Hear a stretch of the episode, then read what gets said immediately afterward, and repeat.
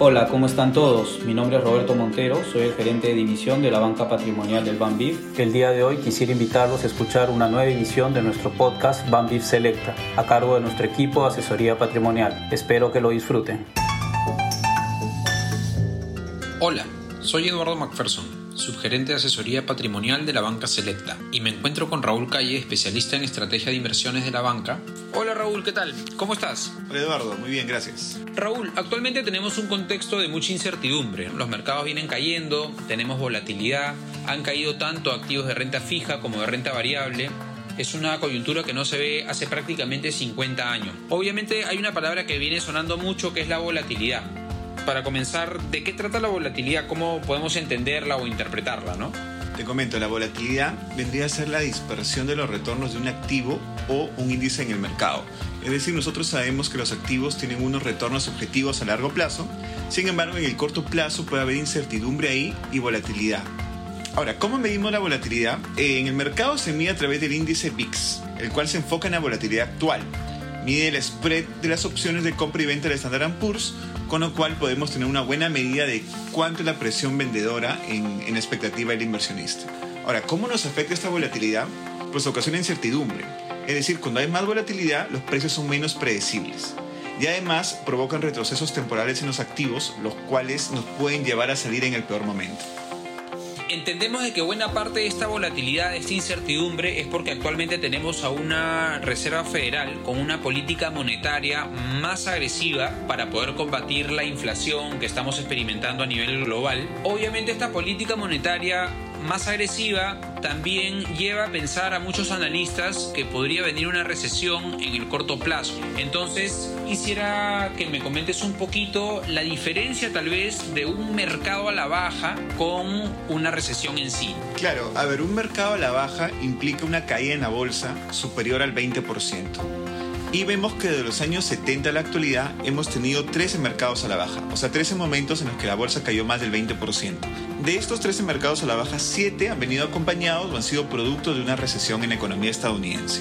Algo interesante que podemos ver, a un mercado a la baja cuando no hay recesión tiene un retorno en promedio de menos 24%. Sin embargo, cuando hay recesión, este retorno promedio puede ser hasta menos 40% y el promedio en general es de un menos 30%, es decir, que vemos que hay una correlación fuerte entre la recesión y un mercado a la baja. Ahora la pregunta que se están haciendo muchos analistas en el mercado es si es que vamos a entrar o no en una recesión, ¿no? Yo he estado revisando alguna data reciente y vemos que algunos analistas indican que hay un 50% de probabilidad de que Estados Unidos entre en una recesión, inclusive hay algunos que ya apuntan que este porcentaje sería de un 70 u 80% de probabilidad. ¿Cómo lo estarías viendo tú? Te comento, si nosotros hacemos un zoom a la situación desde los años 90 a la situación actual, vemos que han habido cuatro recesiones. De hecho, las últimas tres, en la pandemia, en la gran recesión con la burbuja inmobiliaria y en la burbuja.com, han sido recesiones causadas por problemas económicos, ¿no? por problemas financieros o económicos. Sin embargo, la recesión de los 90 fue una recesión causada por eh, unas tasas más altas, es decir, por política monetaria contractiva.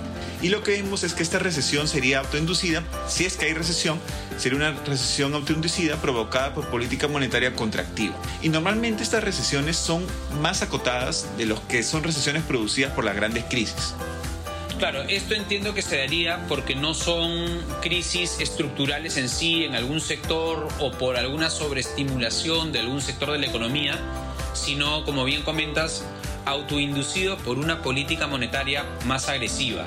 En promedio estuve leyendo que los mercados a la baja duran alrededor de 60 días sin recesión y claro, cuando hay recesión el mercado a la baja puede durar entre 60 y 180 días, ¿no? Más prolongado. Entonces, dicho esto, ¿cuáles serían las variables que deberíamos tener en consideración en los próximos semanas y meses para tener en el radar y justamente ver hacia dónde va a ir esa política monetaria? Claro, son dos temas principales que están marcando la visión de los inversionistas, que están marcando las bolsas, cómo van las bolsas y los inversionistas en el mercado.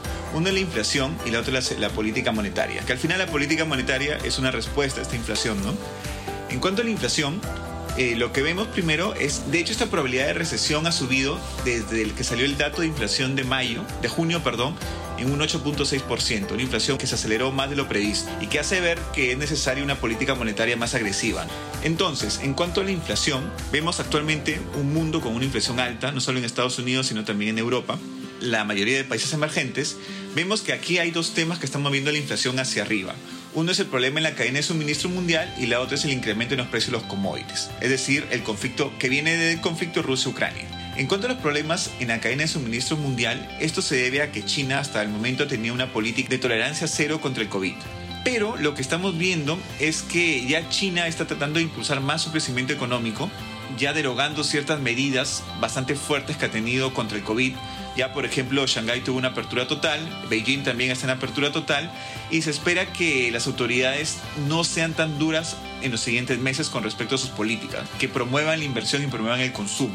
Sin embargo, nos queda la incertidumbre de si es que en algún momento en los meses siguientes China, el gobierno chino volvería a tener esta política tan dura que ha tenido ya en los meses anteriores. Y en cuanto al segundo punto, el incremento en los precios de los commodities por el conflicto Rusia-Ucrania, aquí sí tenemos una mayor incertidumbre debido a que el conflicto se ha transformado en un conflicto de largo plazo. No vemos una solución en los siguientes meses ni en el, ni en el corto plazo. Creemos que es un conflicto que provoca una crisis existencial tanto para Ucrania como para Rusia. Para Ucrania existencial me refiero a que obviamente de perder la guerra, Ucrania perdería su independencia, el hecho de existir como nación. Y para Rusia, una crisis existencial específicamente para el gobierno. O sea, para Vladimir Putin, el presidente ruso, el único escenario que él ve es una victoria en Ucrania, para legitimizar su gobierno. Entonces ahí está un poco entrampado, aparte de Ucrania tiene apoyo de Occidente para continuar con, su, con la guerra, ¿no? Y esto obviamente ha ocasionado un incremento en los precios de commodities agrícolas, de los cuales Rusia y Ucrania son exportadores, como el trigo, y también del petróleo, ya que Rusia es un exportador de petróleo hacia Europa. Entonces acá hay un remapeo en el panorama energético mundial que se espera para los siguientes meses y lo cual debería sostener aún el precio de las materias primas elevadas. Me queda claro de que, claro, siendo la inflación ya sea por el lado de la restricción de China o por la parte que aporta Rusia, Ucrania, lo que vamos a tener que revisar mucho es las próximas reuniones de la Reserva Federal, donde estuve revisando que para julio el mercado espera una subida de tasas de 0.75%, en agosto no tenemos reunión para la reunión de septiembre sería un incremento de 50 básicos. Y entiendo que esa reunión de, de, septiembre sería sumamente importante porque también actualizarían las proyecciones que tiene la Reserva Federal, tanto de PBI, inflación, desempleo y sobre todo el dot plot, pues no esta estimación de en cuánto podría estar su tasa en los próximos trimestres. Dicho de otra manera, la política monetaria esperada, digamos, de manera actualizada, ¿no? Dicho esto, Raúl, ¿qué podemos hacer, no? O sea, en un escenario como este, digamos, ¿cómo reaccionar de manera favorable y tomar buenas decisiones? Claro, Eduardo. Mira, de hecho, en un contexto de volatilidad como el actual, lo que entra aquí a tallar es el comportamiento, el sentimiento del inversor. Hay tres etapas en general cuando hablamos del sentimiento del inversionista con respecto al mercado. Una etapa, una primera etapa es una etapa y cuando las bolsas o las acciones están subiendo, obviamente uno se siente bien consigo mismo, siente euforia, optimismo. Luego cuando empieza la etapa de corrección, que es como la que estamos actualmente, ya el inversionista puede sentir ansiedad, negación, desesperación hasta pánico. Y obviamente piensa de que quizás esta inversión no era la adecuada para él, sin pensar que esto es una inversión de largo plazo. Y ya cuando llega el rebote, otra vez empezamos con un sentimiento de esperanza y de optimismo, es decir, terminamos como empezamos, en optimismo. Es aquí, ya cuando llega el rebote, ya cuando el inversionista pasa todos estos ciclos, es que se da cuenta de que efectivamente su inversión es de largo plazo. Y hay que respetar ese largo plazo, ese horizonte de inversión, para poder obtener los beneficios o los rendimientos que el inversionista esperaba. Esto no quiere decir que en este periodo de volatilidad no hayan oportunidades que el inversionista pueda aprovechar, porque de hecho varias oportunidades se activan en un contexto de volatilidad. Gracias Raúl. Justamente quiero enfatizar ese punto. Nosotros enfocamos las inversiones con una visión de portafolio, donde identificamos tres objetivos de inversión, los cuales son protección, acumulación y crecimiento. Estos se combinan en función del perfil de riesgo del inversionista. En cada uno de estos objetivos de inversión contamos con alternativas que nos ayudan a mitigar la volatilidad. A estos activos los conocemos como alternativos. A quienes estén interesados en profundizar en estas alternativas, los invito a que contacten a sus banqueros para que les brinden mayor información.